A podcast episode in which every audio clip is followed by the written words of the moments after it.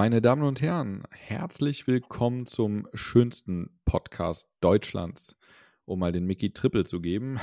Herzlich willkommen zu einer neuen Ausgabe des Brettcast. Mein Name ist Mario aka Linke Klebe und mir digital gegenüber sitzt wie immer der wunderbare Jens. Schönen guten Abend an dich.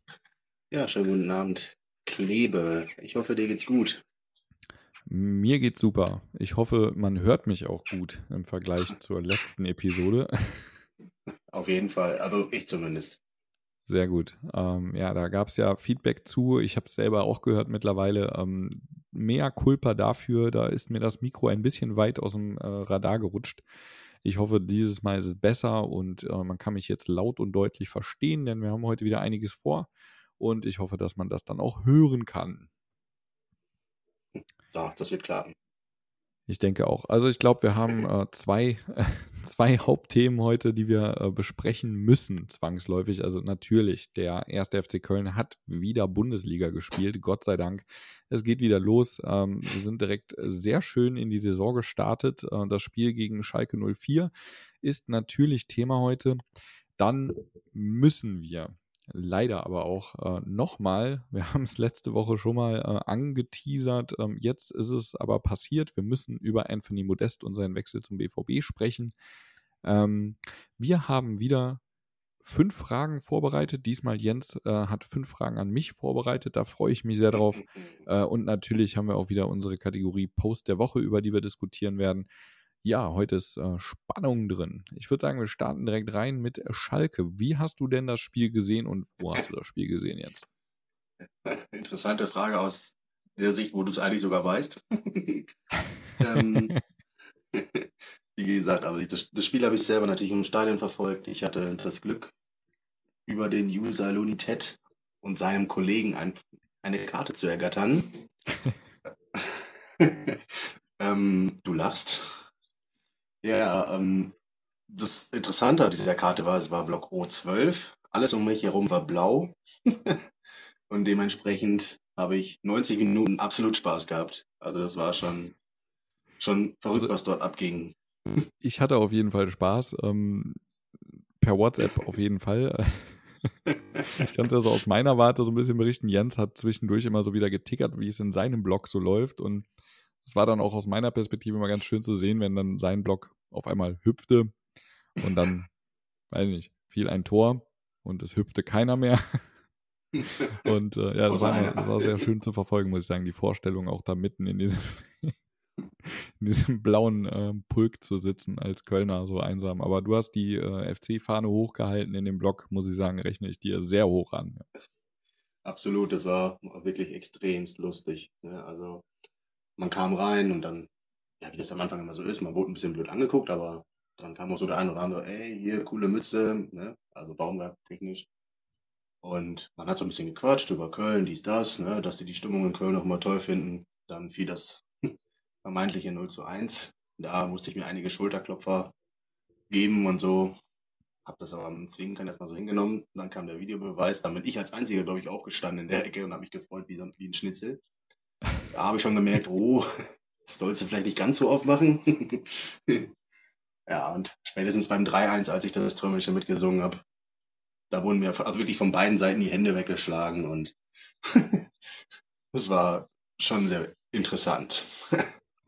Wenngleich ich aber auch sagen muss, da sind auch ein paar Dinge passiert, die ich einfach überhaupt nicht lustig finde. ne? Also man kann, man kann sein Bier durch die Gegend pfeffern, kann man halten, was man davon will, aber wenn man gezielt auf Kinder wirft, finde ich das nicht mehr ganz so lustig. In dem, äh, in dem O12er-Blog. Ja, Tatsache. Also es wurden direkt nebenan, saßen natürlich auch ein paar, paar jugendliche Kinder und da wurden gezielt tatsächlich Becher hingeworfen. Ne? Also ich bin mir sogar sicher, einer sollte eigentlich mich treffen. Das war nämlich nach dem, nach dem Abpfiff. Und der flog ganz knapp über mich drüber her und es war halt direkt zwei, drei Jungs dahinter, die davon komplett getroffen wurden. Man hat auch Feuerzeuge zwischendurch mal fliegen sehen. Ja, finde ich absolut unangebracht, ne? Ja, ja, da brauchen wir, glaube ich, nicht drüber reden. Gar keine Frage. Ätzend. Ja, total. Aber also nichtsdestotrotz, die, die meisten in diesem Blog waren total entspannt und man muss sich sicherlich mal einen dummen Spruch anhören, da, da weiß ich, worauf ich mich anders, ich hätte mich auch einfach irgendwo anders hinstellen können. Ja, Äh, ge gehört, denke ich, auch dazu. Ich meine, ne, Stadion ist ja immer noch Stadion, aber Ja, ja, genau. gut. Einmal so. Ja, ein bisschen, was muss man aushalten? Und wenn es friedlich bleibt, sage ich mal. Eben, absolut, genau. ist. Das ist die Hauptsache. Ja, Ich habe ja auch Ja, also die, ich zurückgehalten. meine, die hatten ja auch allen Grund, letzten Endes gefrustet zu sein. Ich glaube, aus äh, Schalker Perspektive ist das Spiel nicht ganz so optimal gelaufen, aus äh, vielerlei Gründen. Äh, der erste ist, dass der FC Köln äh, drei Tore gegen sie geschossen hatte, der erste FC Köln. Ähm, und dann gab es ja noch ein paar Schiedsrichterentscheidungen, die jetzt auch im Nachgang recht kontrovers diskutiert wurden. Vielleicht können wir darauf mal ähm, drauf eingehen, wie so deine Meinung dazu ist, äh, zu den einzelnen Entscheidungen. Fangen wir doch mal mit dem vermeintlichen 0 zu 1 aus unserer Sicht an, ähm, was dann im Nachgang vom, äh, vom Fahr vom, ähm, wegen Abseits wieder einkassiert Mhm. wurde. Klare Sache oder findest du es diskutabel? Ich finde es, ganz ehrlich zu sein, durchaus diskutabel. Ähm, Echt? ja, Tatsache. Weil ich, ich also ich versuche mich dann auch immer in die Lage zu versetzen, wie, wie würden wir mit dem Ganzen umgehen. Ähm, ich finde, wenn man mal so die Sicht äh, Schwäbe auf den Schützen hat, ja, ist es nicht nur, also finde ich nicht, dass der Schalker maßgeblich Einfluss auf diese Szene hat. Ähm, wie gesagt, ich hätte es auch verstehen können, wenn es zählt. Ne, also, soll ich das Okay. sagen? Ähm, Sehe ich, sehe ich in der Tat äh, total anders. Ja, Interessant. Ähm, wir haben eine ähnliche Szene vor, ich weiß gar nicht, ob es letzte Saison war, aber es gab schon mal eine ähnliche Diskussion ähm, zu einem äh, ähnlich aberkannten Tor, wo genau die gleichen Argumente kamen. Mhm. Ähm, wo, wo eines der Hauptargumente eigentlich war damals, ähm, das kam dieses Mal gar nicht so sehr hoch, aber ich habe es auch gelesen, ähm, der hätte den ja eh nicht gehalten, so nach dem Motto. Aber Ja. das darf halt gar keine Rolle spielen in, meiner, in meinen Augen. Ne? nein, das absolut nicht. Ob Da der haltbar war oder nicht, das, das wäre ja eine, eine, ich sag mal, eine inhaltliche Bewertung des Schiedsrichters und die hat in meinen Augen da gar nichts verloren, sondern es geht ja letzten Endes darum, dass im Sichtfeld im Abseits ein Schalker Spieler steht und ähm, den Torwart dadurch im Zweifel behindern könnte. So. Und ähm, ich habe eine Perspektive gesehen, wo, wo auch so ein bisschen das Sichtfeld von Schwäbe quasi gezeigt wurde. Und der Schalker steht halt wirklich zum Zeitpunkt des äh, Abschlusses quasi genau drin. Also er steht wirklich genau vor Schwäbe.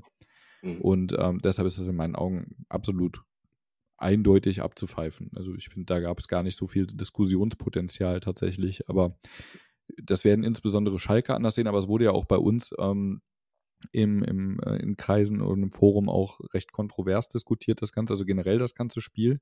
Ist auch, glaube ich, Ja. so eines der ersten Spiele, wo ich denke, der Schiedsrichter hat gut in unserem Sinne äh, gepfiffen, sage ich jetzt mal. Und trotzdem ist äh, auf Kölner Seite eine sehr kontroverse Diskussion darüber losgegangen, weil viele halt wirklich auch den Schalkern bis zum gewissen Grad recht geben und sagen, ich verstehe, dass die sich aufregen, weil das war schon echt, äh, echt hart. Aber ich finde, gerade bei diesem Tor war es, finde ich, ähm, gar nicht so groß zu diskutieren. Es war ein ganz klares Abseits. Ähm, das war ja auch nicht knapp, sondern stand halt sehr deutlich im Abseits, stand direkt vor Schwebe und für mich ist das dann halt eben eindeutig abzupfeifen. Aber naja, gut. Da scheiden sich Ja. offensichtlich die Geister auch bei uns. Was ja auch nicht, überhaupt nicht schlimm ist. Ich meine, das, Nö, das ist ja nö. auch immer Fußball, ne? Also, Genau. das, wenn man früher sich Doppelpass angeguckt hat, wo es noch keinen VR gab, dann gab es so diese zwei, drei Entscheidungen am Wochenende, darüber hat man diskutiert. Genau. In diesem das Spiel wäre es natürlich perfekt für so einen Doppelpass gewesen. da Absolut. diskutiert man drüber und man hat verschiedene Meinungen, aber es ist ja nicht weiter schlimm. Also, Ja. genau, gehört dazu. Fertig.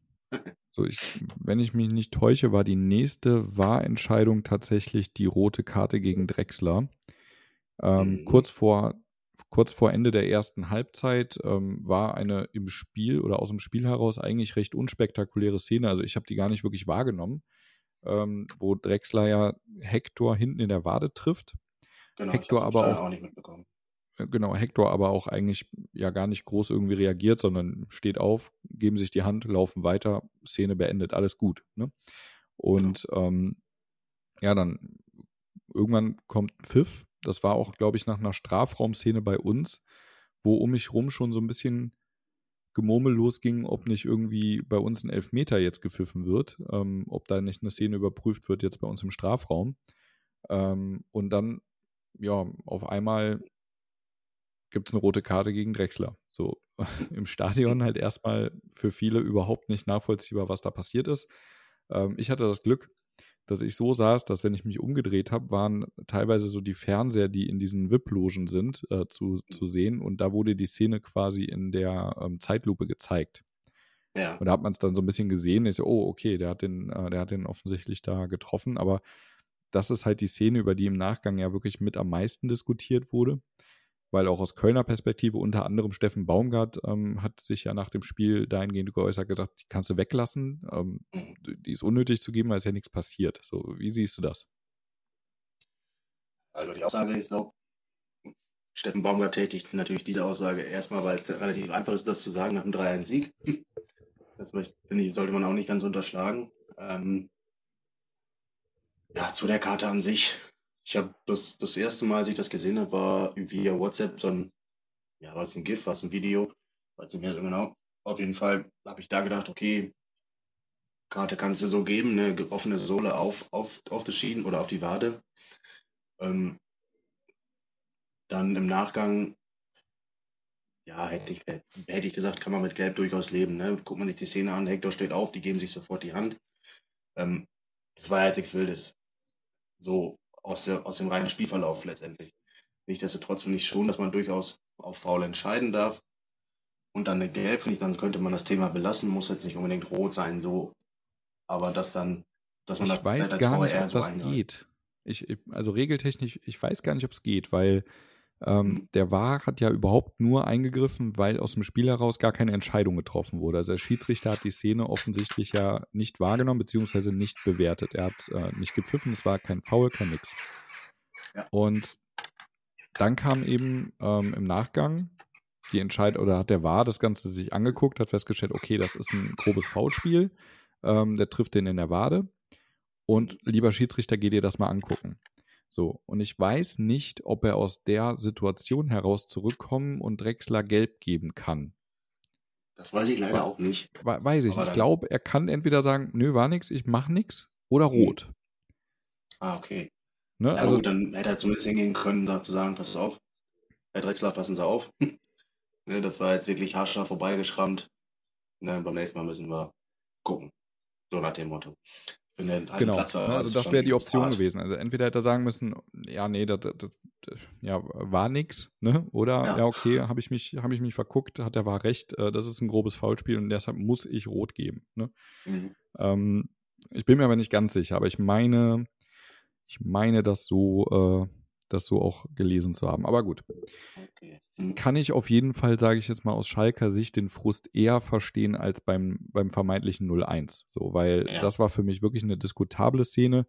Ähm, ich glaube, wenn der Schiedsrichter aus dem Spiel heraus gelb gezeigt hätte, wären keine mhm. großen Forderungen nach Rot hochgekommen weil halt eben auch nichts passiert ist. Ne? Wenn Hector sich da gewälzt hätte und wirklich verletzt gewesen wäre, dann brauchen wir sowieso nicht diskutieren, weil er trifft ihn halt nun mal ganz, ganz klar äh, von hinten mit, mit gestrecktem Bein in der Wade. Aber da gar nichts passiert ist, wenn der Schiri gelb gegeben hätte, dann wäre die Sache gegessen gewesen. Ne? Über gelb hätte sich keiner ja, genau. beschwert. Ähm, es hätte aber auch wahrscheinlich kaum einer rot gefordert irgendwie, außer jetzt äh, aus der Emotion heraus vielleicht im Spieltags, äh, im Spieltagsfred. Mhm. Oder irgendwie in der Kneipe rot, du Sau, ne? aber äh, du, du Spacken. Ähnliche Sprüche habe ich durch, durchaus gehört. ja, aber ähm, ich glaube, da wäre jetzt im Nachhinein kein großer Streit drüber entbannt, dass das eigentlich hätte rot sein müssen. So, da er aber gar nichts entschieden hat und der war eingegriffen hat, war die logische Konsequenz dann eigentlich die rote. So. Aber naja, ähm, ist auf jeden Fall diskutabel, denke ich, bin ich auch dabei. Ähm, mhm. Wenn er eine Entscheidung treffen muss, kann ich schon verstehen, dass er dann eher da in die Richtung rote Karte tendiert, weil das gar nicht zu bewerten ist in meinen Augen auch nicht richtig. Ne? Ich meine, er trifft ihn halt nun mal da sehr deutlich. Ja, vermutlich ist das, ähm, das glaube ich, eine schwierige Kiste. Ja, ja, ich denke ne? auch. Also genau. es ist eine schwierige Kiste. Ja. ja. was ich halt schade finde an der ganzen Sache, dass es halt wirklich Dominik Drexler ist, ne? der äh, ja, in unser Stadion wiederkommt, jetzt halt in, an falschen Trikotfarben, sage ich mal. Aber in dem Moment tut es einfach für den Jungen leid, weil das hat er so, finde ich, auch nicht verdient. nee, Rückkehr. überhaupt nicht. Ja. Und dann, äh, genau, und dann, alle guten Dinge sind drei. drei Tore gegen Schalke und drei Wahrentscheidungen in unserem Sinne. Die dritte war dann auch ein, äh, nicht ein zunächst nicht gegebenes Tor auf unserer Seite, weil ähm, dort eine, ähm, eine Abseitsentscheidung ähm, kam. Mhm. Und das wurde ja dann auch durch den VAR gecheckt und im Nachgang zurückgenommen. Relativ lange hat es aber auch gedauert an der Stelle. Zumindest war das so meine Wahrnehmung im Stadion. Und ähm, lustig war, ich hatte per WhatsApp schon, ich weiß nicht wie viele Nachrichten, ähm, wo die Leute geschrieben haben, so, das ist ein Tor. Ja, so, genau. Da war gar nichts. Da war nichts. Ne? Das war kein Abseits und das war auch kein Foul, weil ich hatte zum Beispiel gar nicht wahrgenommen, dass es eine Abseitsentscheidung war. Ich habe gedacht, genau. er hätte ähm, den Einsatz gegen den Keeper abgepfiffen, weil ich gar nicht gesehen habe, dass da noch ein Schalker zwischen war. Und deshalb mhm. dachte ich, okay, war Stürmerfaul, ne? Hat er halt abgepfiffen, fertig. Und dann kam das halt diese Nachricht. Meine Wahrnehmung. Genau, und, und, ein Kollege schrieb mir dann irgendwann so, äh, da war überhaupt nichts, da, das, das muss eigentlich jetzt Tor geben, ne? Und dann kam ja irgendwann dann dieser Pfiff, so Schiedsrichter läuft raus. Und ich hatte noch so zu dem äh, Kollegen neben mir gesagt, so, ähm, ja, das wird jetzt ein Tor geben, ne? Und der so, hä, wie, war da, was war denn da? Und dann sag ich so, ja, angeblich abseits, aber der wird jetzt auf Tor entscheiden, weil die Fernsehbilder sagen wohl ganz eindeutig, da war nichts, ne? Und dann kam er zurück und ja, Tor. also, wir sind ja recht leidgeplagt eigentlich, was den Wahr angeht, so dass wir, ähm, dass er so in unserem Sinne entscheidet, das habe ich bisher noch nicht erlebt oder ne, so oft oder so deutlich. Ähm, ich hoffe mhm. nicht, dass das jetzt aufgebraucht ist für die nächsten Jahre, sondern dass das der Beginn einer wunderbaren Freundschaft wird. Ja, ich habe einfach die Hoffnung, dass es generell einfach fairer läuft. Ne? Also vorher, ja, prinzipiell ist es ja nicht die schlechteste Erfindung. Ähm, ja, ich hoffe einfach, dass die Spiele, wie gesagt, dadurch fair beurteilt werden. Und in diesem Spiel, finde ich, ist es für den Schiedsrichter eigentlich oder für das Schiedsrichtergespann nicht gut gelaufen, wenn du so viele Entscheidungen äh, zum Überprüfen hast. Finde ich, ist auch als Schiedsrichter, ich glaube ich, wäre ich nicht zufrieden am Ende mit meinem Spiel. Mm, ja, was aus Schalker Perspektive auch noch dazu kommt, ist wohl ähm, eine vermeintliche Elfmetersituation bei uns, also wo, wo ein Schalker Spieler im Strafraum ähm, gefault wird. Also es war wohl so, dass, ähm, ich weiß gar nicht mehr wer es war, aber jemand ähm, hat den quasi am Trikot umgerissen, nachdem mhm. vorher irgendwie so, so ein Kopfballduell stattfand. Ähm, ich habe mir die Szene mittlerweile auch nochmal angeguckt. Ähm, ich kann zumindest verstehen, dass sich da beschwert wird. Also die Kopf, das Kopfballduell ist halt erstmal so, dass ähm, in meinen Augen Kölner Spieler zuerst den Ball trifft und dann aber mit dem Kopf auch den äh, Schalker am Kopf. Und dann ähm, mhm. kommt aber ein anderer, ähm, einer unserer Innenverteidiger und reißt den von hinten wirklich recht rabiat am Trikot um, sodass er einfach mhm. wirklich auch ähm, zu Boden geht. Und ähm, das wurde ja seitens war zumindest noch nicht mal in Richtung Schiedsrichter, geh dir das mal angucken. So. Ja, Und ähm, ich weiß nicht, wie der Schiri stand, ob er die Szene gesehen und wahrgenommen hat und vielleicht durchgefunkt hat, so, nee, Leute, habe ich gesehen, war nichts, oder ähm, mhm. ob er es nicht wahrgenommen hat, aber ich verstehe, sage ich jetzt mal, dass die Schalker sagen, ey, das kann doch nicht sein, dass der da bei den Kölner Sachen dreimal rausläuft und guckt und, und dann, ähm, dann eine Entscheidung trifft und das guckt der sich dann nicht mal an. So, das verstehe ich nicht. Ähm, hast ja. du die Szene gesehen? Wie hast du das wahrgenommen? Ich habe das tatsächlich nicht, also ich habe ein paar Diskussionen darüber gelesen, auch im Schalker Forum, wo man zwischendurch vielleicht auch einfach mal reinguckt. Aber selber die Szene so gesehen habe ich sie tatsächlich. Nicht. Ja, genau. Wollte ja mal vielleicht gucken, ob sie vielleicht über ihn so einen Asi sprechen, der in deren Blog gejubelt hat oder so. ähm, aber ich habe tatsächlich die Szene gar nicht vor Augen. Ich habe es nicht gesehen. Ähm, deswegen kann ich da auch wirklich wenig zu sagen. Oder besser gar nichts. Ja, gut, wenn man es nicht gesehen hat, äh, schwer zu beurteilen. Aber ähm, wie gesagt, ich habe es gesehen. Ich kann, ich kann den Frust ein bisschen verstehen. Ich, ich weiß nicht, ob er da was gemacht hätte, sage ich jetzt mal ehrlich. Mhm. Ähm, weil der Ball war in der Situation schon weg, auch wenn, ne, ob das dann reicht, sage ich, wie man so berühmt sagt, ne, reicht das für einen Elfer? Ähm, ich, keine Ahnung. Ne? Also schwierig. Aber im Zweifel hätte es noch einen Elfer gegeben. So. Aber ich glaube, im Umkehrschluss gab es auch nochmal eine andere Elfmetersituation, wo ein Elfer hätte für uns gegeben werden können. Vielleicht hat sich dadurch auch wieder so ein bisschen ausgeglichen. Ähm, die habe ich aber gar nicht so präsent. Also da weiß ich jetzt auch nicht genau, um welche Szene es da ging. Ich habe mir die Diskussion dazu gelesen. Ja, genau. Ich glaube gegen Hector, ne? Ja, genau. Das war aus meiner Wahrnehmung, wo ich nämlich auch gedacht, dass, also aus meiner Sicht wäre es ein klarer Elfmeter gewesen. das war ein ähm, Check. Das war ne? halt auch der oder? Schlusspfiff, ne? Gab es da noch einen Check? Aber meinst, also gegen Hector meinst du einen Check oder was? Nee, genau, es war so ein Bodycheck, ähm, wo ja, also relativ rabiater Körpereinsatz, so. ja. Mhm. Genau, da war, das war ja quasi mit dem Schlusspfiff dann, ne? Dann hat er, glaube ich, direkt danach abgepfiffen, da habe ich noch gedacht, hm, ob das noch checken oder nicht. Aber ich glaube, da ist auch nichts weiter passiert. Deswegen kann ich da auch nichts zu sagen, weil ich habe es auch noch in keiner weiteren Zusammenfassung gesehen. Diese ich Szene. auch nicht. Also es wurden beide Szenen auch in der Spielzusammenfassung gar nicht gezeigt. Also auch die ähm, andere Szene jetzt, ähm, wo es hätte Elfmeter eventuell für Schalke geben können, die wurde auch nicht gezeigt. Also die Medien scheinen sie jetzt auch nicht so äh, auf dem Schirm zu haben oder diskussionswürdig gesehen zu haben. Man weiß es nicht. Aber es gab ja auch, glaube ich, genug anderes in dem Spiel, was man zeigen und bewerten musste. Von daher war es vielleicht auch einfach too much für so eine Zusammenfassung. Genau. Jetzt habe ich noch eine Frage an dich. Du warst auch im Stadion. Yep. Wie fandest du denn für dich als Zuschauer ähm, in der Situation, wann es gecheckt wurde, wie du als Zuschauer informiert wurdest? Also ich persönlich finde zum Beispiel, bei der allerersten Entscheidung haben sie es sehr gut gemacht. Da gab es eine relativ zügige Einblendung auf der Leinwand, dass da war und das was gecheckt, was gecheckt wurde. Ähm, aber danach, finde ich, fehlten sie oder kam extrem spät. Wie war es bei dir oder für dich?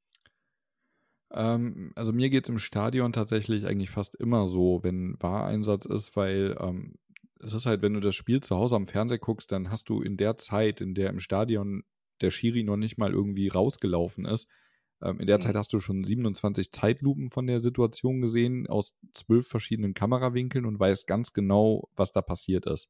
So im mhm. Stadion hast du im Zweifel die Situation gar nicht richtig gesehen, ne? Und dann irgendwann läuft der Schiedsrichter auf einmal raus. Du weißt überhaupt nicht, was der Anlass ist. Das war zumindest bei mir ähm, bei, ähm, bei der Drechsler-Situation zum Beispiel. Ähm, wusste, wusste genau, im Grunde keiner, worum es ging. So die meisten dachten, oh Gott, äh, jetzt gibt es einen Elfmeter für Schalke. So. Mhm. Und das ist immer so schwierig, weil ich frage mich halt, also ich kann es irgendwo ein Stück weit verstehen. Jetzt habe ich es erstmal heute ein Stück weit gesagt. Ähm, klingen 5 ähm, Euro ins, ins Phrasenschwein. Ähm, ding, ding, ding, genau. Also ich kann es ich kann's ein bisschen nachvollziehen. Auf der anderen Seite verstehe ich es halt nicht, weil zu Hause blenden sie ja auch die Zeitlupen der Situation ein. Warum kann man die Szenen mhm. nicht im Stadion zeigen? Also ich, ich glaube, also sie machen es wahrscheinlich, damit die Spieler es nicht sehen, damit die Spieler nicht äh, Amok laufen und zum, auf den Schiri losstürzen. So kann ich, wie gesagt, nachvollziehen. Aber für das Publikum im Stadion ist es halt wirklich echt Kacke. So. Mhm da muss ich sagen, habe ich fast schon, habe ich fast schon mehr genossen, die Spiele ohne war im Stadion zu sehen, weil da hat der Schiri gepfiffen oder nicht und dann ging es eben weiter. So und ähm, mhm. jetzt hast du teilweise zwei, drei Minuten Karenz, da passiert gar nichts und auf einmal ähm, unterbricht er das Spiel, läuft raus, du weißt überhaupt nicht, worum es geht. Finde ich irgendwie ein bisschen, weiß ich nicht. Also ja. und die Einblendungen selber, da steht ja dann auch nur irgendwie äh, Überprüfung abseits ja, nein. So, aber du weißt ja im Zweifel immer noch nicht, um welche Szene es jetzt konkret ging oder Überprüfung rote Karte bei Drexler. Ne? So, äh, warum? Mhm. Was für eine rote Karte? Was ist da passiert? Ne? Also ja, ich glaube, so seitens Verein tun die schon so das Bestmögliche mit der Einblendung, was irgendwie geht. Aber ich, ich als Zuschauer bin halt komplett lost. So, ich weiß nicht, worum es geht. Ich muss das einfach hinnehmen erstmal. Und dann fahre ich irgendwann nach Hause und dann gucke ich mir das halt nochmal an. Und ja, um dann überhaupt mal rauszufinden, was da los war, ja. Das stimmt. Ja, wie gesagt, ich fand beim ersten, bei der ersten Entscheidung, also das, das nicht gegebene Tor, fand ich, war halt die Einblendung echt schnell da. Ne? Das war in den nachfolgenden Entscheidungen komplett anders. Ne? Da kam die, gerade bei Drexler fand ich auch wirklich sehr spät.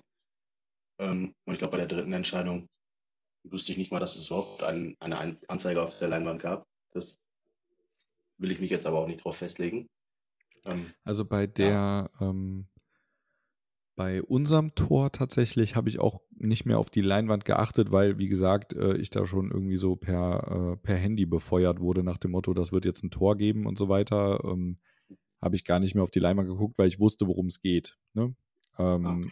Aber bei den anderen habe ich auch schon auf die, ähm, auf die Leinwände mitgeguckt, aber wie gesagt auch immer hinter mich, ähm, weil ich da eben auf dem Bildschirm teilweise dann auch die Zeitlupen sehen konnte, ähm, so dass es so ein bisschen ähm, klarer wurde ne, in, den, in den Fällen. Aber das war halt ganz lustig, weil irgendwann bei, bei mir hatten das im Blog dann irgendwann fast alle rausgefunden und dann sahst du halt immer, wenn irgendwie was Kniffliges war, guckten auf einmal alle vom Spielfeld weg irgendwo nach, nach hinter sich nach oben, ne? Und ich habe halt ja. ähm, beim ersten Mal habe ich es gar nicht gerafft, was, wo gucken die alle hin, ne? Und ich so, ey, was ist denn da? Ist da irgendwas passiert, ne? Und dann sah ich aber irgendwann so hinter dieser Scheibe den Bildschirm, ah, okay. Die versuchen halt irgendwie aus 40 Meter Entfernung auf so einem winzigen Bildschirm, der in der Ecke in der, in der VIP-Loge hängt, die Zeitlupe zu sehen. Aber das habe ich dann selber irgendwann gemacht. Ah, okay.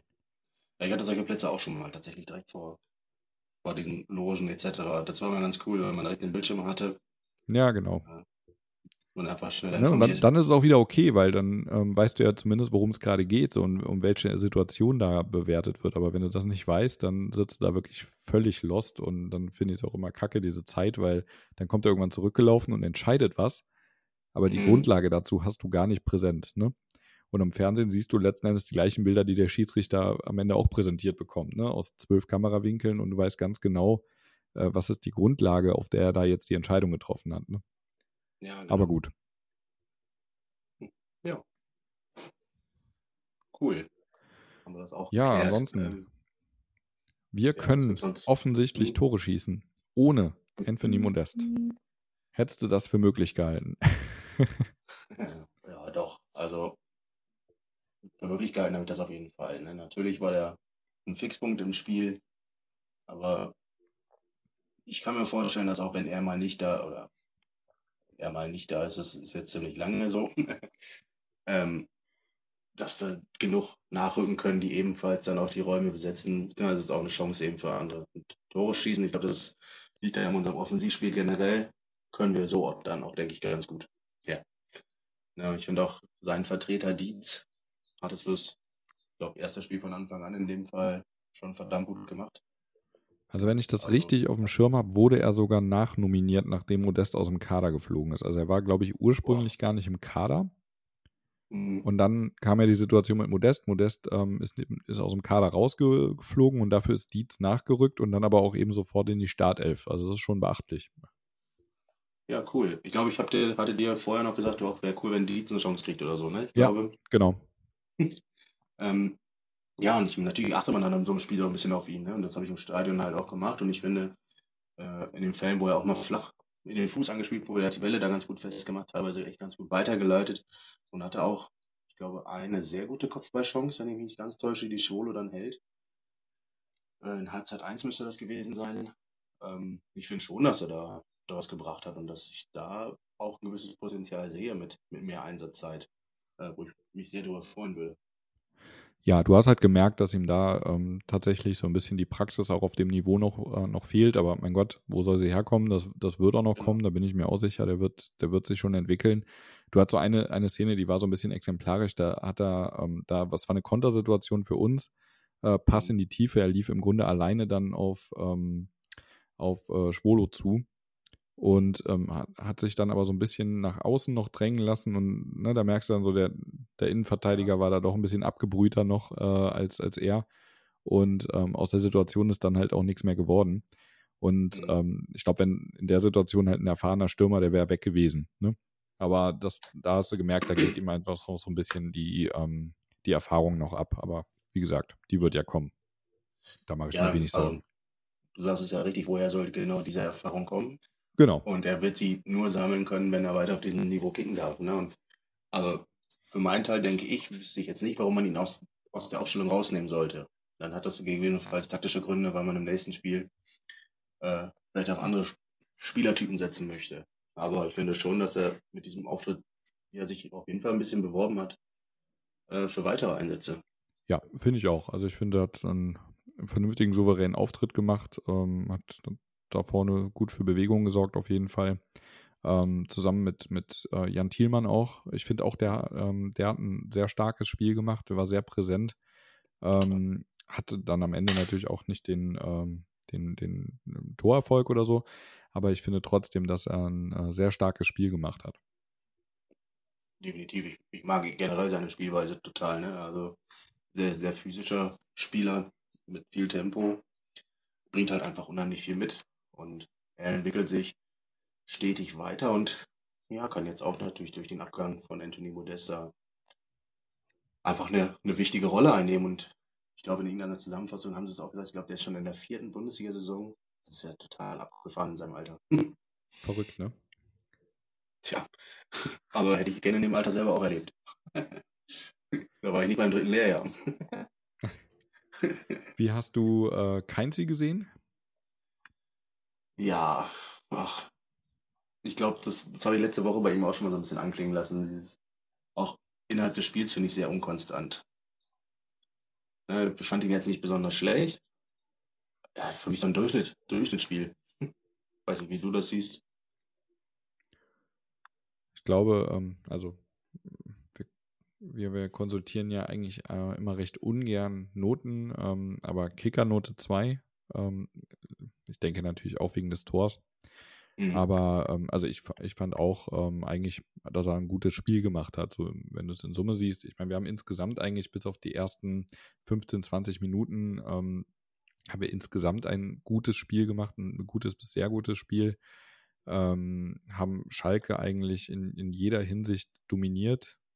Das gesamte Spiel über, bis auf diese Anfangsphase, wo sie wirklich, ähm, wo ich auch dachte, so, oh je, äh, die machen wirklich extremen Druck, aber ähm, konnten den ja auch jetzt nicht ähm, wirklich aufrechterhalten und sind dann auch irgendwann so ein bisschen auseinandergebrochen, ähm, was das angeht. Also sind jetzt nicht vollends äh, Vogelwild da rumgerannt, aber du hast halt schon gemerkt, ähm, dass sie sich sehr schwer, schwer getan haben. Also auch ohne diese Schiedsrichterentscheidungen wäre es wahrscheinlich über das gesamte Spiel für Schalke sehr schwer geworden, was mitzunehmen ähm, weil wir wirklich, ähm, wenn man sich die Statistiken anguckt, natürlich ähm, sehr, sehr dominant waren. Ich meine, klar, die rote Karte hat mit reingespielt, aber die kam ja auch erst Richtung Ende der ersten Halbzeit und ähm, ich finde, bis dahin hatten wir das Spiel schon übernommen. So die ersten ja, 15 bis 20 Minuten grob ähm, sah das noch anders aus, aber danach ist das Spiel gekippt in unsere Richtung. So, und das ist natürlich dann insgesamt auch äh, gut für uns gelaufen, aber ich glaube, es wäre auch so sehr schwer geworden für Schalke, was mitzunehmen. Aber das soll, ja. ähm, das soll unsere Leistung gar nicht trüben. Also ich finde, wir haben das gut gemacht. Ähm, wir haben letzten Endes eine Reaktion gezeigt nach dieser ersten einigermaßen mhm. schwachen Phase. Ähm, ich finde, wir haben ähm, generell auch äh, eine solide Leistung in der Verteidigung gezeigt, mit wenig ähm, Aussetzern, sage ich jetzt mal, oder wenig, äh, mhm. wenig Unkonzentriertheiten. Ich finde, das haben sie sehr souverän runtergespielt. Und ich finde aber auch, dass wir offensiv echt ein gutes Spiel gemacht haben ähm, und sehr variabel gezeigt haben und uns dann ja auch eben mit drei Toren ähm, am Ende belohnt haben. Und ja, wenn du mal siehst, wer, wer hat die Tore gemacht? Luca Kilian, Ljubicic und Keins. Ähm, ja, ich glaube, wir haben recht eindrücklich gezeigt, dass wir auch so in der Lage sind, zu Torerfolgen zu kommen. Und ja. äh, ich glaube, an, an Torschützen, äh, an Torschüssen hat es auch nicht gemangelt. Nee, 205 Torschüsse ist natürlich eine aussagekräftige Statistik. Ne? Ähm, ja. Ja, nochmal dazu. Und ich finde klar, auch zur Anfangsphase ähm, wirkte mir das ein bisschen lethargisch auf unserer Seite. Ne? Klar, Schalke hat etwas höher geschoben. Also ich will jetzt noch nicht bewusst vom krassen Angriffspressing oder sonst was sprechen. Ich finde, die haben einfach wirklich recht hoch geschoben. Ähm, ohne aber unfassbar aggressiv zu sein. Und das ist das, was ich Schalke im Nachgang noch vorwerfen würde. Ne? Auch mit zehn Mann, ich meine, zwischendurch war es ja gar nicht, also war der Unterschied ja gar nicht so groß. Ja, also ergebnistechnisch. Und da hätte ich schon erwartet, dass man als Trainer der Schalke zumindest versucht, nochmal ein bisschen aggressiver in Richtung Kölner Tor zu kommen. Das haben sie irgendwie nicht gemacht. Und das war für mich so der Moment, wo ich dachte, hm, was mit Schalke los? Wollen die das Spiel nicht gewinnen, auch nicht mit zehn Mann? Ja, weil ob du jetzt, ich sag mal, ja, 2-0, 2-1 oder 3-1 verlierst, am Tagesende glaubst du wie gesprungen. Hätte ich mir einfach gedacht, dass sie da noch ein bisschen mehr aufmachen, weshalb ich gehofft habe, dass das, das 1-0 so ein bisschen das Spiel öffnet für uns, dass Schalke immer ein bisschen rauskommt, weil die standen phasenweise. Also die hatten eine Fünferkette aufgebaut und den Rest so direkt davor. Das war ja rund um 16 ein bisschen wie ein Handballspiel, hatte ich den Eindruck. Wo Luca Kilian im Aufbau quasi schon 30 Meter vor dem Tor stand und gegnerischen ja. Tor. Und da habe ich mich einfach nur gefragt, was, was will Schalke eigentlich gerade wollen? Also wollen die nicht? Und das nur mit einem Mann weniger ist ja nicht unbedingt, finde ich, notwendig, sich komplett in Reihen zu stellen. Ähm, jetzt kann man natürlich sagen, gut, ähm, wir haben das auch gut gemacht, ne, durch, durch gutes äh, Offensivspiel da den Druck so hoch zu erzeugen, dass man eben Schalke dazu zwingt, so tief zu stehen. Und ich glaube, eigentlich haben wir nicht mal das gemacht. Und das wurde im Brett auch schon mal angesprochen, gerade Kilian, äh, der nicht immer den Ball in Tiefe gesucht hat, sondern eher schon mal abgedreht ist, auch immer wieder. Das ist eigentlich ein Moment, wo du als Gegner auch mal sagst, okay, ich muss jetzt hier mal rausschieben. Um dann gegebenenfalls auch mal wirklich in Drucksituationen reinzukommen. Das haben sie aber nie geschafft. Ähm, ansonsten finde ich, habe ich in diesem Spiel noch gedacht, dass Chabot zum Beispiel für mich absolut zu Recht aktuell spielt. Ne, was, wie der die Zweikämpfe führt und was für eine Körperlichkeit, hat mich schon beeindruckt in diesem Spiel. Ja. Genau. Und Ljubicic, einfach geil.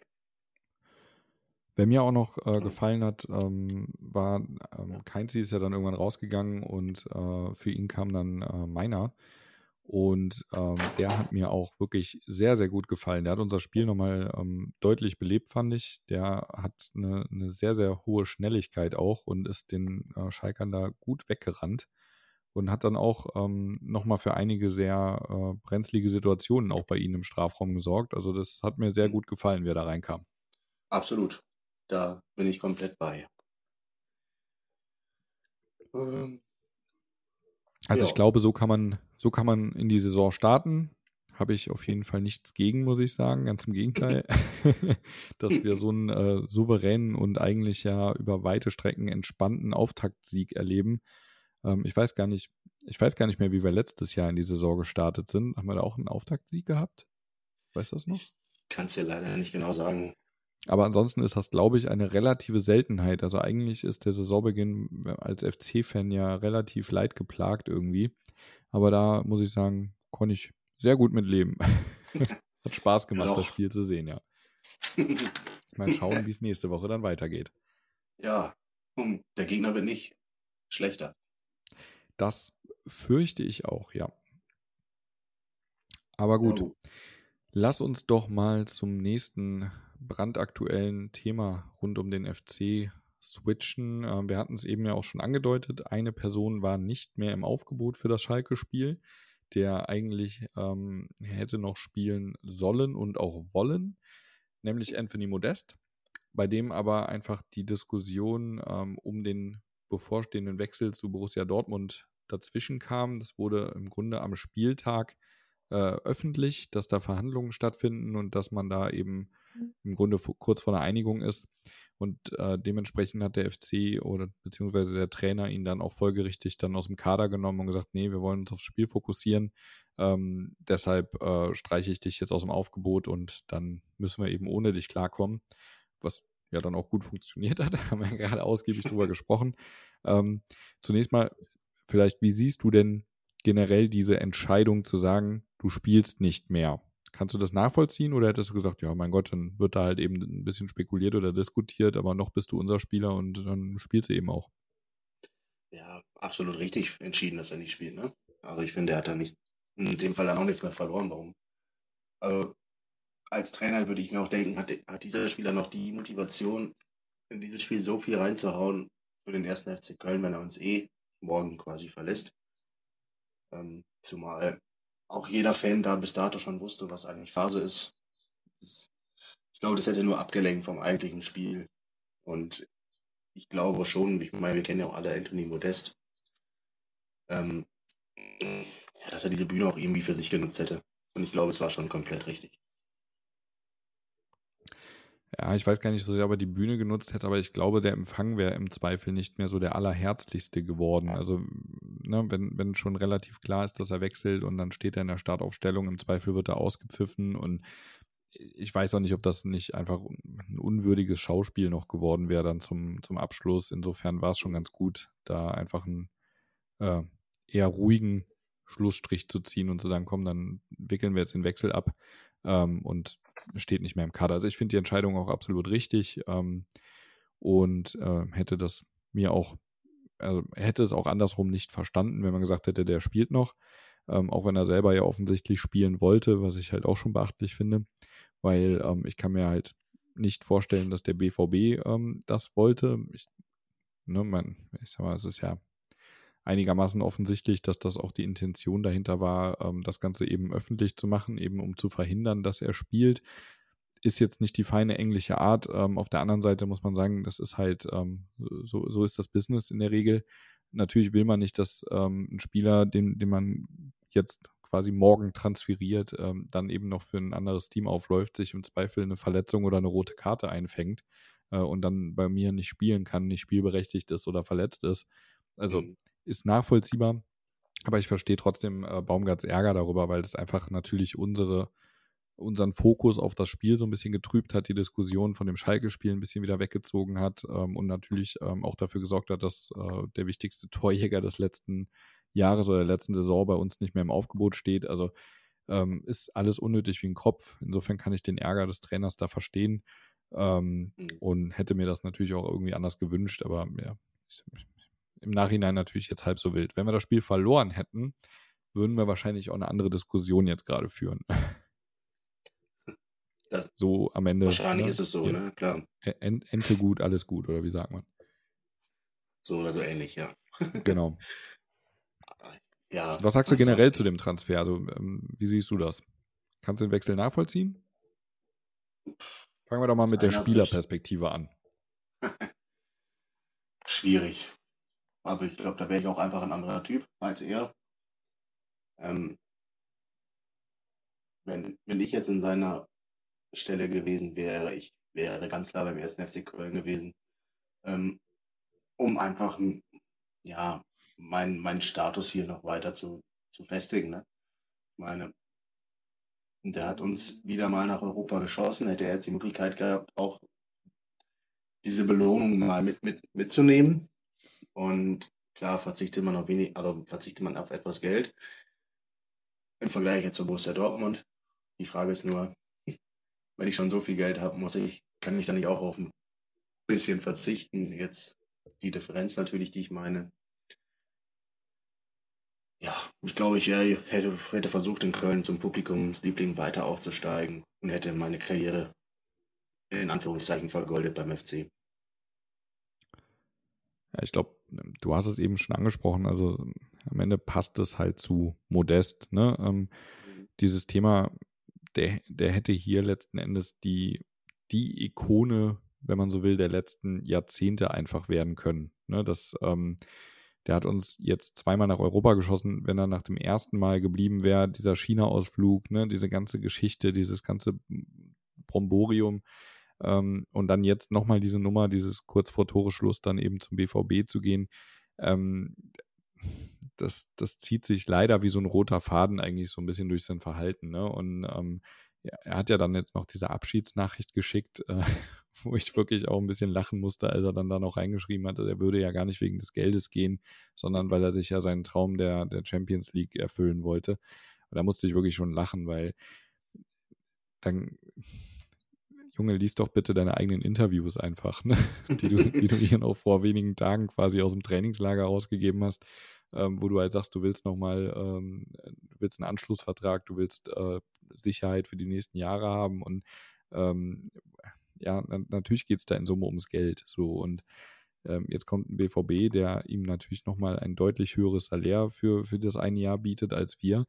Ähm, und dann geht er dahin und sagt dann, aber das, war keine Frage des Geldes, das ist halt albern. Ne? Ich, ich verstehe auch nicht, wie er nicht verstehen kann, dass ihm das keiner glaubt. Ne? Also, oder, oder ist es ihm egal, ich weiß es nicht. Ne? Aber am Ende des Tages ist es halt einfach ein ja, sehr lustiges Statement gewesen und ich persönlich ähm, habe hab, hab mich jetzt auch ehrlich gesagt nicht so groß darüber aufgeregt. Ich fand, es hat sich in den letzten Wochen angekündigt ein bisschen. Er hat da ja auch äh, sehr laut getrommelt in die Richtung.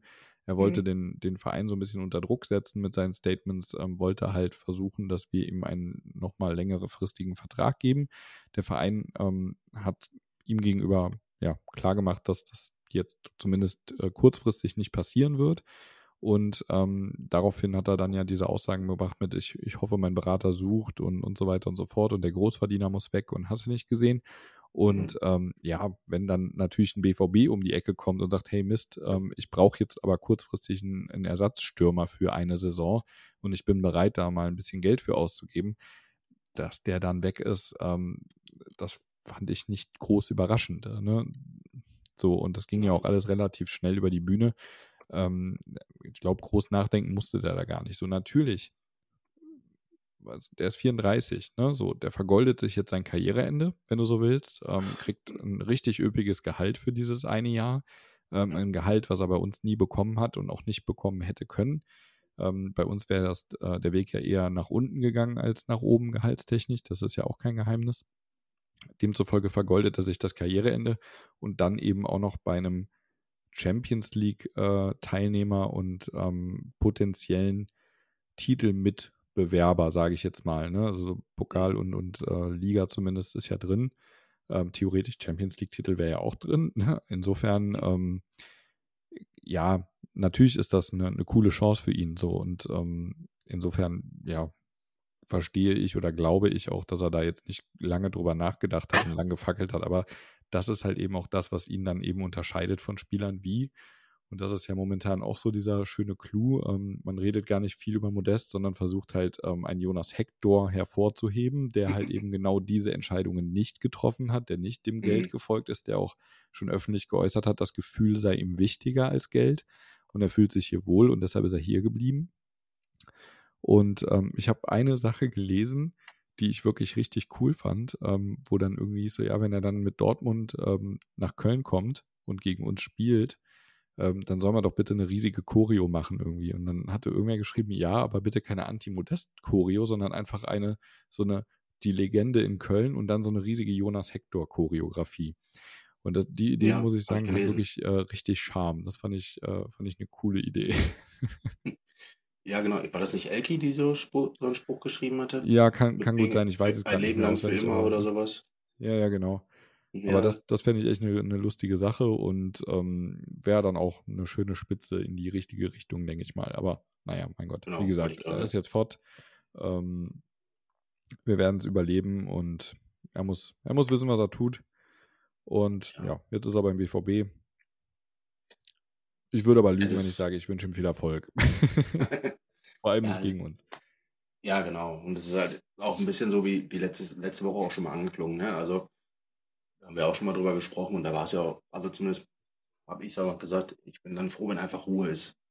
Ja, ich, mir geht das irgendwie dann jede Transferperiode doch ziemlich auf den Sack, auf gut Deutsch gesagt, dass man eigentlich immer wieder über Anthony Modell spricht und äh, ob man nicht, was weiß ich, sonst wohl zu weiß nicht, Jerusalem wechseln will oder so, weil die gerade so viel Geld haben. Ähm, ja, alles gut. Ne? Also er ist weg. Wir haben viele andere Stürmer. Es ist jetzt eine Chance.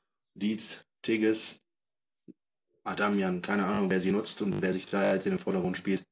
Und ich bin da guter Dinge, dass wir auch das hinkriegen. Und im Anbetracht der Ziele, die man eigentlich hat, ne, ich bin ich mal erstmal wieder beim Klassenerhalt, dieser Mittelfeldplatz, glaube ich, sind wir da ganz gut aufgestellt. Und natürlich würde mich freuen, wenn noch ein Cordoba kommen würde. Ist ja auch gerade ein Riesenthema. Ja, es wurde jetzt ähm, fleißig auch hier in den verschiedenen WhatsApp-Gruppen und sozialen Medien dieses Bild verteilt, weil er auf seinem Instagram-Profil ein Bild im FC-Trikot jetzt hat, ein, ein ähm, Titelbild, beziehungsweise hier so ein mhm. Profilbild. Ähm, aber ich glaube, das ist gar nicht neu, sondern das hat er schon länger. Ja, das habe ich auch gelesen, ne, dass das, dieses Bild eigentlich schon deutlich länger drin sein soll, als jetzt vor ein paar Tagen erst geändert oder so. Genau, aber, aber jetzt kam auch irgendwie bei Twitter hoch, so ja, der wurde jetzt da und da gesehen in Köln und äh, da hat der FC Wohnungen, der guckt sich hier schon Wohnungen an und so. Das ist schon lustig, wie das dann immer wieder äh, Kreise zieht, sowas, ne? ja, total. Aber wer weiß, aber vielleicht ist ja was dran, man weiß es nicht. Ja, also da denke ich auch mal, ich meine, es ist auch gerade ein Thema im Brett, ne, wo man so drüber schreibt, man sollte nicht so viele ähm, ja, Leute sich immer wiederholen, ne, die schon mal da waren und gegebenenfalls Erfolg hatten. In dem Fall denke ich aber auch so ganz ehrlich, das, was Dortmund gemacht hat, die haben sich jemanden geholt mit Bundesliga-Erfahrung. Wenn wir einen John Cordoba kriegen, der Bundesliga-Erfahrung hat und den FC kennt, finde ich das jetzt auch nicht ganz so schlecht. Wenn es denn gehaltstechnisch und wirtschaftlich auch Sinn macht. Also ich habe e-, e-, ehrlich gesagt überhaupt keine Ahnung, ob da auch nur wirklich die Erwägung irgendwie ähm, in Diskussion ist, aber ich ist schwierig, ne? Ich meine, der Trainer hat jetzt ähm, im Zuge des ähm, Modest-Transfers ja auch gesagt, so, ja, nee, dann, wir gehen jetzt den Weg mit den jungen Spielern, so, die müssen es jetzt richten und wir, wir vertrauen darauf und gehen diesen Weg. Insofern weiß ich gar nicht, ob da, ähm, ja, wenn du jetzt einen Cordoba holst, was macht das aus der Aussage, ne? Also, keine Ahnung. Mal gucken. Ich, ich lasse mich da gerne überraschen. Ich finde es auch immer lustig, muss ich sagen, diese ganzen Transfer-Updates und ich habe jetzt hier den äh, Instagram-Account von dem hebräischen, äh, den, dem Account in hebräischer Sprache von XY abonniert und wenn ich das in den Übersetzer eingebe, dann diskutieren die gerade darüber, dieses und jenes zu tun. So, ich frage mich immer, wie viel Energie die Leute da reinstecken, weil ich meine, irgendwann wird es ja eh bekannt. So, diese ganze dieses ganze wer, wann, wo, wie unterschreibt, diese ganze Diskussion, ich meine, das, ja, das macht Spaß ab und an bis zu einem gewissen Grad, aber ich frage mich halt immer, was habe ich denn davon, wenn ich jetzt zwei Tage vorher schon weiß, dass dieser Spieler bei uns unterschreibt, weil irgendwann kommt Mäh Mäh aus dem Handy und dann weiß ich ja, dass er da ist, so, ne? Ähm, und vorher macht er ja auch kein Spiel, wenn ich das jetzt zwei Tage früher weiß als alle anderen. Also ich finde diesen Hype darum, immer als erster wissen zu wollen, wer denn jetzt der neue, äh, der Neuzugang ist, teilweise schon echt, echt witzig überdreht. Ähm, aber mein Gott, es, es schadet ja auch nicht. Außer dass halt die Zeitungen teilweise dann schon ähm, ja, in, ich sag mal, in Verhandlungen rein spekulieren, ähm, die gerade noch irgendwo unter vier Augen stattfinden oder unter mehreren Augen zwischen den beiden Vereinen. Ähm, das muss ich sagen, finde ich dann auch wiederum immer kacke. Das hast du jetzt ja bei, bei Modest zum Beispiel erlebt, ne? was das bedeuten kann am Ende, wenn das dann früher rauskommt. Der eine steckt es durch mit einer Intention und dann hast du Drama und Tara am Spieltag. Das ist halt unnötig so. Und ich meine, die Zeitungen leben davon, von daher wird man da auch nichts dran ändern. Aber naja, zwischendurch nervt manchmal ist es lustig. Ja, ich habe die These im Brett gelesen, dass Dortmund ja das Ganze gar nicht so ungelegen kam.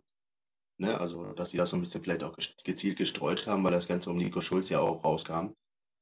Ähm, deswegen könnte ich mir vorstellen, dass es, wie gesagt, bei, bei den Zecken, ja, einfach vielleicht ein bisschen der passende Moment auch war, dass das Thema auf Anthony Modest gelegt wurde und halt eben weg von Nico Schulz. Ja, das ist tatsächlich auch eine These. Da habe ich gar nicht drüber nachgedacht. Also ich glaube, es kam ihnen aus beiden Blickwinkeln jetzt nicht unbedingt ungelegen, ne, dass dieses Thema hochkam. Also einerseits klar, Modest ähm, soll nicht mehr für uns auflaufen. Andererseits äh, geht der Fokus ein bisschen dann auf ihn rüber und, und weg von dem anderen unangenehmen Thema. Ja, das, ja, ein Schelm, wer Böses dabei denkt, ne? Ja, das ist eine reine Vermutung. Ich will da jetzt auch ich meine, das Thema Mikroschutz ist schlimm genug.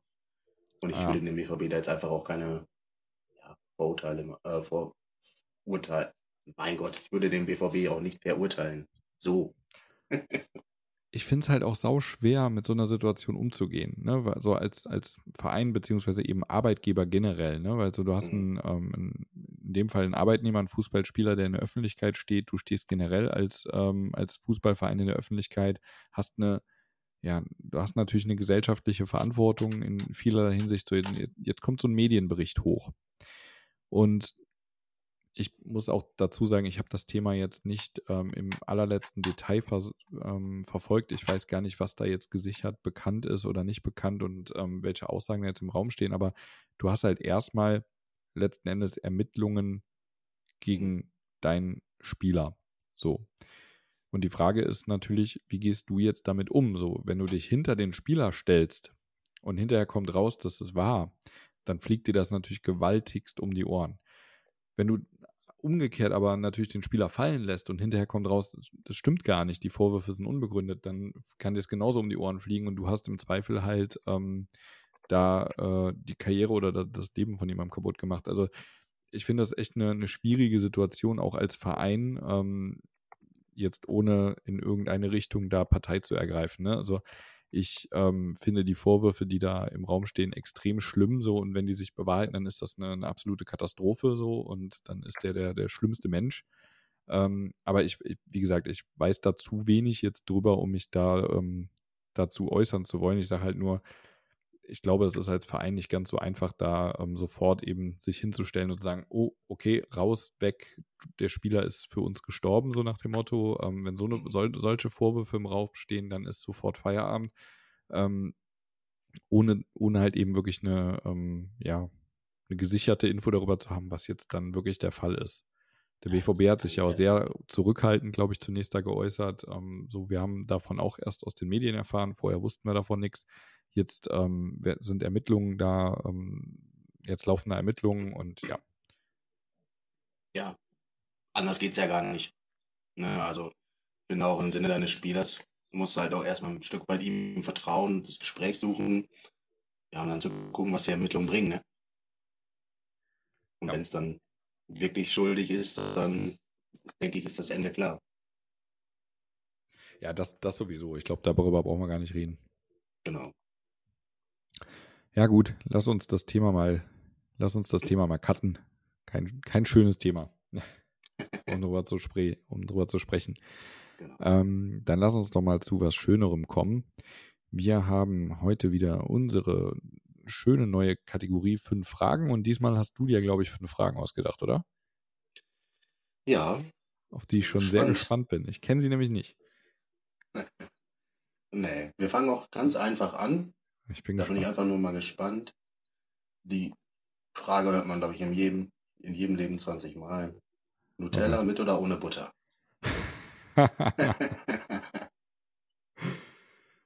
ähm, also normalerweise sage ich mit, Sehr gut. aber ich muss auch sagen, dass ich häufig, ähm, also wenn ich ein Nutella-Brot esse, ich bin nicht so der riesen Frühstücker. Also zum Frühstück esse ich eigentlich nie Nutella-Brot oder Nutella-Brötchen, sondern ähm, eher, eher wenig bis gar nichts eigentlich. So, wenn Mhm. dann, wenn wir frühstücken, dann mal so ausgiebig am Wochenende und dann esse ich aber auch kein Nutella-Brot, sondern eher dann so, ähm, ja, eher herzhaftere Sachen wie Wurst oder sowas. Und wenn ich was Süßes esse, dann ähm, eher Marmelade. Wann ich mir immer Nutella-Brot mache, ist eigentlich mehr so abends, wenn ich noch so ein Hüngerchen hab und ähm, irgendwie gerade nichts da ist, dann, dann mache ich mir schon mal irgendwie Nutella-Brot oder Nutella-Toast und dann allerdings häufig ohne Butter, einfach weil ich zu faul bin. So, dann greife ich mir die Nutella, schmier mir die da schnell auf das Brot und pfeife mir das rein und dann, äh, dann kacke ich da auch auf die Butter. Aber normalerweise ähm, bin ich bei der Pro-Butter auf einem Nutella-Brot-Fraktion ganz klar. Überragend. Ja. Ja, dann haben wir auch mal ein bisschen FC-Bezug. Erzähl doch mal über dein erstes FC-Spiel. Gegen wen war das und wie ist es ausgegangen? Ähm, wie es ausgegangen ist, weiß ich gar nicht mehr so genau. Wir haben auf jeden Fall verloren. Ähm, ich weiß gar nicht, ob ich das im Brettcast schon mal erzählt habe. Ich habe es auf jeden Fall im Brett ähm, die Geschichte schon mal niedergeschrieben. Ähm, das war nämlich, da war ich noch keine sechs Jahre alt. Ich glaube, so fünf Jahre war ich, glaube ich, alt. Da hat ähm, der Vater von einem Nachbarn von mir, der mit dem ich gut befreundet war, der auch in meinem Alter war, mit dem ich da immer täglich hier gespielt habe und so, der hat uns mit ins Stadion genommen. Das war äh, FC gegen Bayern. Und das war irgendwann im Winter, irgendwie November, Dezember rum. Es war auf jeden Fall arschkalt. Es war saumäßig kalt. Und ähm, ich weiß noch genau, wie meine große Schwester mir gesagt hat, boah, wie cool, du gehst zum FC Köln. Die haben nämlich einen richtigen Geißbock als Maskottchen. Und ich habe ihr das nicht geglaubt damals. Ich dachte, das wäre hier so ein, so ein Typ im Kostüm, wie die anderen äh, Fußballvereine alle haben. Hm. Und dachte, die verarscht mich. So, und ich weiß halt noch, wie ich dann im Stadion den Hennes gesehen habe und dachte wirklich so, boah, cool, das ist ja wirklich ein Tier, ne? Das ist ja gar kein Mensch in einem Kostüm. So, das, das fand ich auf jeden Fall super. Und ähm, was ich auch noch weiß, ist, das war noch im ähm, alten Müngersdorfer. Und da war ähm, zwischen dem äh, Zuschauerbereich und dem, dem Spielfeld war so ein Graben. Und Hm. du hattest so eine kleine Mauer, die den quasi die, die Tribüne von diesem Graben abgegrenzt hat. Und wir saßen unten quasi direkt am, am Rand in der ersten Reihe. Und der Vater von meinem Kumpel hat uns beide auf diese Mauer gesetzt. Ja. Und das ist meine Erinnerung eigentlich so, die ich an dieses Spiel habe. Die Todesangst, die ich in diesem Moment empfunden habe. Weil der hat uns da drauf gesetzt und du guckst nach unten in diesen Schlund rein und da so als fünfjähriger Junge kam der dir halt irgendwie 100 Meter tief vor. Und wir haben uns beide fast in die Hose gepisst, hatten beide Angst. Ähm, ich habe, glaube ich, auch geweint und so. Und dann hat er uns da halt runtergeholt. Und äh, ja, das ist so eigentlich meine Haupterinnerung an mein erstes FC-Spiel. Also mehr so eine Art traumatisches Erlebnis. ähm, nee, ich glaube, wir haben das Spiel recht deutlich verloren, irgendwie 3-4-0, aber ähm, ich glaube, in dem Alter folgst du dem ja eh noch nicht so extrem äh, konzentriert. Wir waren wahrscheinlich mehr mit irgendwie Blödsinn machen und, und rumrennen und keine Ahnung was beschäftigt. Ähm, aber ja, das, das ist tatsächlich mein erstes ähm, Stadionerlebnis beim FC gewesen. Ich meine, ich habe das auch im Brett, als ich die Geschichte mal niedergeschrieben habe, ähm, habe ich das Spiel mal rausgesucht, weil ich ungefähr wusste, wie alt ich war. Und da gab es dann eben nur eine Möglichkeit, äh, wann wir gegen Bayern im Winter gespielt haben. Und ich, ich meine, es war irgendwie eine 3-0-Niederlage oder irgendwie sowas, also recht deutlich. Ja. Hm. Ja, interessant. Muss ich mal raussuchen nachher. Ja, Es gab mal einen Thread dazu. Also eure, eure Geschichte mit dem FC oder irgendwie sowas so, oder eure erste, Mhm. Eure erste Berührung mit dem FC oder irgendwie sowas, ja. Das war ganz interessant. Da waren viele coole, viele coole Stories drin. ja, ich, ich erinnere mich auch, dass es den gibt oder gab oder was auch immer. Ich, ich suche nachher mal. Ja.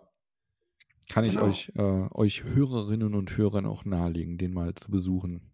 Vielleicht, äh, wenn ich Lust habe, suche ich ihn selber raus und poste den Link unter dieses, ähm, unter die Aufnahme. Ja. Perfekt. Ja, dann gehen wir mal weg vom FC. Dir wird ein Job bei Red Bull Leipzig oder Borussia Mönchengladbach angeboten. Wie entscheidest du dich? Boah, das ist ja mal so mit Abstand die mieseste Frage, die man stellen kann. Boah. Also ich muss einen der beiden annehmen, oder was? Ja. Wenn du Geld verdienen willst. Achso, also ich kann auch arbeitslos werden. Das ist, wenn das die dritte Variante ist, dann, dann würde ich, glaube ich, harzen. Okay. Ich meine, da kann man auch, kann man sich auch ein, schönes Leben machen. Nee, also das ist eine sauschwere Frage. Also ich lehne RB Leipzig mit jeder Pore ab, die ich äh, in meinem Körper habe. Ich finde dieses äh, Konstrukt derart widerlich.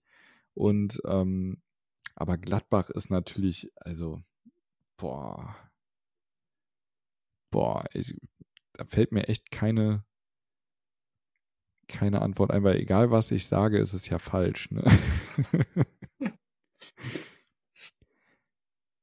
Ja, also da würde ich, äh, da würde ich tatsächlich sagen, da setze ich mich in der Feinripp-Unterhose auf die Couch und gucke den ganzen Tag, guck den ganzen Tag Ferien und bleib einfach arbeitslos. Wenn, wenn das meine einzigen beiden Alternativen sind, dann, dann mache ich den Harzer. Ich glaube, ich würde mich ähnlich entscheiden. Ja, dann haben wir noch, genau. Dann haben wir noch zwei Fragen. Welchen Traum wirst du dir nie erfüllen? Ähm, das kann ich recht leicht beantworten, wobei ähm, sag niemals nie, aber ich wollte immer Pilot werden eigentlich. Ich Ah, habe ähm, ursprünglich immer den Traum gehabt, Pilot zu werden, so ähm, als, ja, gar nicht mal so als Kind, aber mehr so als Jugendlicher. Ähm, ich habe mich tatsächlich auch beim Bund mal beworben als Pilot, ähm, so mit, ja, muss so mit 18 gewesen sein, ne? so die Bundeswehrzeit halt. Ähm, wurde dann aber bei der Musterung, ich weiß gar nicht mehr warum, aber es war irgend so ein bescheuerter Grund, weshalb das äh, keine Option war und dann habe ich halt nur normal Grundwehrdienst gemacht. Ähm, und äh, ja, dann auch nicht mehr wirklich ernsthaft verfolgt, sondern äh, ja, hm, das Ganze dann irgendwie so ein bisschen fallen lassen. Aber ähm, ich habe auch in so hobbymäßig mal eine Zeit lang so Segelfliegen gemacht. Also ich habe jetzt keinen äh, keinen Flugschein, sondern das war mal mehr dann so Flugstunden und sowas. Und zum Schein hat es dann äh, nie gereicht. Das war so eine AG, glaube ich, über die Schule und das ist dann relativ teuer geworden und war meinen Eltern dann auch irgendwann zu teuer. Und dann ist das dann auch so ein bisschen versandet wieder. Aber das war immer so ein, so ein Traum, ne? Fliegen, Pilot. Jetzt, ähm, wir haben ja einen Flugplatz hier gar nicht so weit weg. Vielleicht, vielleicht verwirkliche ich mir es ja dann noch, doch noch mal irgendwann, dass ich dann so einen kleinen hier, so einen Segelflugschein oder irgendwie sowas mache. Dann kann ich wenigstens immer noch sagen, ich bin Pilot. nee, aber Ja, ich, jetzt mal realistisch betrachtet, glaube ich eher nicht. Ähm, dann, das wäre auf jeden Fall so ein Traum, wo ich sage, der, den habe ich mir nicht verwirklicht. Hm. Ja, sicherlich ein interessanter Job, wenn man den hätte, ne? Also, stellt zwar nur mit ich glaube auch heutzutage ist es gar nicht mehr so geil, weil ähm, wenn du jetzt nicht gerade irgendwie bei der Lufthansa arbeitest oder sowas, sondern dann bei, bei Ryanair landest, dann ist das, glaube ich, auch nicht mehr der, beste Job unbedingt, den man haben will. Ja, Das war mal, glaube ich, deutlich prestige, äh, prestigeträchtiger, der Beruf, als heute. ja, das, das kann gut sein. Ja, jetzt kannst du dir das aussuchen. Möchtest du noch mal FC-Bezug haben oder nicht? Äh, also, da wir ja die Kritik bekommen haben, dass das ähm, zu wenig FC-Bezug hat, die Kategorie, sage ich jetzt mal mit FC-Bezug. Genau. Du warst ja, soweit ich weiß, selber auch mal aktiver Fußballer. Wer war denn dein größtes FC-Idol? Ähm, mein größtes FC-Idol. Also, ich bin groß geworden, ähm, wie, ja, ich glaube, wie viele in meinem Alter mit einem äh, großen FC-Spieler, der alles überstrahlt hat, so in der Zeit, das war Lukas Podolski. Hm, Ähm, allerdings so zu meiner Fußballerzeit, ich war ja eher in der Jugend, ähm, wo ich Fußball gespielt habe, das war ja eher die Jugend und ähm, da waren dann tatsächlich eher so Spieler wie äh, Sichone und Tim. beim FC unterwegs. Ähm, Christian Tim fand ich tatsächlich immer cool, aber das ist jetzt nicht so, wie ich sage, das war mein Idol. Ne? Das weiß ich nicht, war halt ein FC-Spieler, der so ein bisschen gefeiert wurde und den ich dann auch ganz cool fand, aber ähm, tatsächlich so, dass mein FC-Idol in dem Sinne war wirklich Lukas Podolski, mit dem bin ich quasi gemeinsam groß geworden. Wir haben ein ähnliches Alter und äh, als der beim FC rauskam, ähm, konnte ich mich mit dem wirklich sehr gut identifizieren, weil man sich natürlich, wenn man ähnlich alt ist, dann immer vorstellt, wie wäre das, das könnte ich sein, ne? so nach dem Motto. ähm, und den, ähm, ja, das ist wirklich so der FC-Spieler, mit dem ich quasi groß wurde und der deshalb auch immer einen äh, Platz in meinem Herzen haben wird. Ja. Bei mir war es tatsächlich Dorine Monteanu. Musste immer die Ah, 8 okay. haben als Jugendspieler früher, als ich noch im Feld gespielt habe. Da war es immer die 8. Ja, ich habe äh, das Glück, dass tatsächlich die Lieblingszahl und meine Glückszahl ist die 14. Und die trägt ja auch ein FC-Spieler, den man ähm, ohne große Übertreibung ebenfalls als äh, Legende und Idol bezeichnen kann. Insofern ähm, trifft sich das ganz gut, ja. Absolut. Das ist extrem passend. Ja, das waren unsere fünf Fragen. Für Ja, heute. schöne Fragen, schöne Fragen. Nächste Woche bin ich dann wieder dran. Ich ja, werde mir entsprechend was überlegen und die Frage mit Gladbach und Leipzig, glaub mir, mein Freund, die kriegst du zurück. Ich habe damit gerechnet. Aber da, liebe äh, HörerInnen, könnt ihr natürlich auch gerne mal im äh, entsprechenden Podcast-Faden im Brett eure Antwort auf diese Frage eintragen. Es würde mich wirklich sehr interessieren, wofür ihr euch da an der Stelle entscheidet, äh, Pest oder Cholera. Ist auch, finde ich, ein sehr guter Übergang zu unserer nächsten Kategorie, nämlich dem Post der Woche. Und ich würde hier erneut den Anfang machen, denn es ist wirklich thematisch gerade sehr passend. Denn äh, Mhm. mein Post der Woche, den ich rausgesucht habe, hat einen direkten Bezug zu RB Leipzig. Und ich weiß an der Stelle gar nicht, wie ich das jetzt sagen und erklären soll, aber es ist tatsächlich so und ich traue mich wirklich fast kaum, es auszusprechen, aber es ist leider erneut ein Beitrag von Kobe Dick, ähm, den ich da zu meinem Post der Woche erklären muss. Aber wenn ich ihn, ähm, wenn ich das gleich erkläre, dann versteht ihr wahrscheinlich auch warum und es ist dann mehr Zufall, dass äh, Kobe es zweimal fertiggebracht hat, was sinnvoll ist, in die Tastatur zu klicken. Ähm, ich, wie gesagt, kann mir nicht vorstellen, dass äh, er den Hattrick schafft nächste Woche. Das wird, das wird nicht klappen. Aber ja, er hat jetzt äh, quasi das Double gemacht und ähm, hat es erneut zum Post der Woche für mich zumindest persönlich geschafft. Und zwar war das eben eine Diskussion über RB Leipzig. Und da ging es letzten Endes darum, also ich werde jetzt nicht noch das komplette Vorzitat vom äh, Eifel-Brasilianer, der da ähm, ein bisschen was geschrieben hatte, ähm, vorlesen, aber ich erzähle kurz, worum es ging. Ähm, denn letzten Endes ist das ähm, die, die äh, Einschätzung, die er abgegeben hat, im Gegensatz zu vielen Traditionsvereinen hätten ja Konstrukte wie RB Leipzig oder vor allem RB Leipzig immer Top-Manager eingestellt, die dann auch immer einen richtig guten Job gemacht haben. Und im Umkehrschluss hätten die Traditionsvereine das halt nicht gemacht und deshalb hätte man eben jetzt die Verhältnisse, wie sie sind.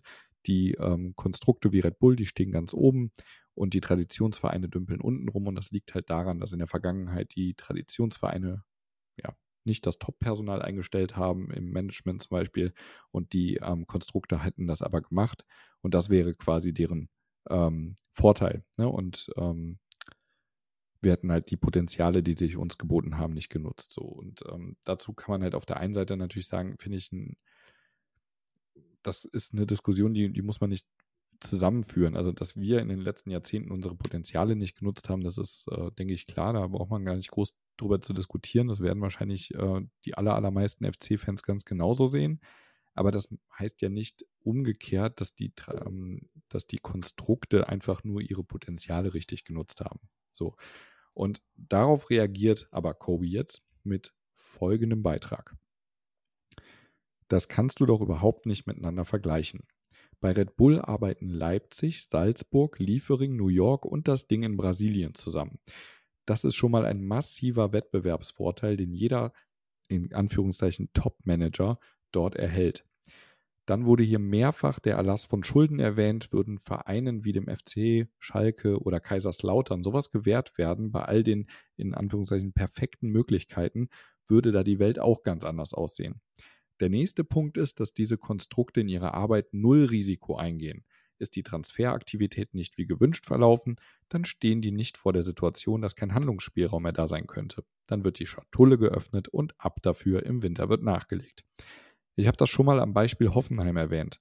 Das ist völlig egal, ob diese Vereine dahin kommen, durch Transferüberschüsse und andere Einnahmen sich selbst zu tragen. Am Ende sind sie wie der neureiche Sohnemann, der von Papa Kohle bekommen hat, um sich selbstständig zu machen, dabei aber nie Risiko eingeht, irgendwelche falschen Entscheidungen zu treffen, weil Papa immer da ist und zur Not hilft. Das sind perfekte Möglichkeiten. Und das ist mein Post der Woche. Fand ich sehr gut. Ähm, Finde ich viel treffender, kann man das eigentlich kaum beschreiben. Ähm, kann ich zu 100 Prozent unterschreiben, was er da geschrieben hat. Und deshalb, ähm, ja, lieber Kobe, auch wenn du es nicht hörst, weil du den Brettcast nicht hörst, ähm, nochmal von mir Respekt für diesen Beitrag. Das ist mein Post der Woche. schließe ich mich gänzlich an. Aber mein Post der Woche und da möchte ich gerne nochmal auf Herrn Heimatsheimer eingehen. Jetzt küttet. Die alte Flitzpiepe. ähm, ja, der Post der Woche aus meiner Sicht ist tatsächlich der vom User Listlos. Der User ist ja auch nicht wirklich bekannt für Einzeiler. Und der hat ja einen wirklich überragenden Beitrag in Richtung Anthony Modest geschrieben. Ähm, soll ich ihn ganz vorlesen, Klebe? Also ich glaube, dann, dann haben wir nochmal die, äh, die Podcast-Folge da. Der ist tatsächlich sehr lang, sehr ausführlich ähm, genau. und fasst einfach einmal, ja, mehr oder minder perfekt und äußerst detailreich die Karriere des Anthony Modest beim FC Köln zusammen. Ähm, ich denke, das Gesamtwerk vorzulesen, ist vielleicht ein wenig zu viel des Guten. Vielleicht verlinken wir auch diesen Beitrag einfach ähm, in, äh, in der Beschreibung, sodass ihr alle, verdient. die ihn noch nicht gelesen habt, dann nochmal euch äh, genüsslich mit einem Glas Rotwein zu Gemüte führen könnt. Genau. Und wie gesagt, auch für euch, die jetzt aus dem Brett uns hören, der ist auch verlinkt im, im Brettcast äh, von wir hatten ja einen Heimatsheimer. Lies ihn euch durch. Lasst ihn auf euch wirken. Ich finde, absolut perfekter Beitrag. Du kannst ja vielleicht ähm, alternativ vorlesen, was Heimatsheimer geschrieben hat, wenn wir das nicht als Post der Woche nominieren. Will ich ihm diese Plattform geben? ja, komm, mach mal. Hat er, hat er sich verdient an der Stelle, finde ich lese erstmal einfach seinen, den Heimatsheimer Beitrag mal komplett vor. Hey, ihr Flitzpiepen. Ich sage es nur mal vorneweg, wird das folgende Machwerk von Listlos nicht Post der Woche und in gesamter Länge vorgetragen, wird euer Podcast sowas von auf allen Plattformen gemeldet. Wegen sexueller Hassbotschaften mit behinderten Tierbabys, dass ihr glauben werdet, Red Bull Leipzig wäre ein Fußballverein. Also tut nichts Dummes mit eurer Verantwortung, die ihr habt. Da bin ja. ich mal gespannt, wie viel Zeit der Kollege hat.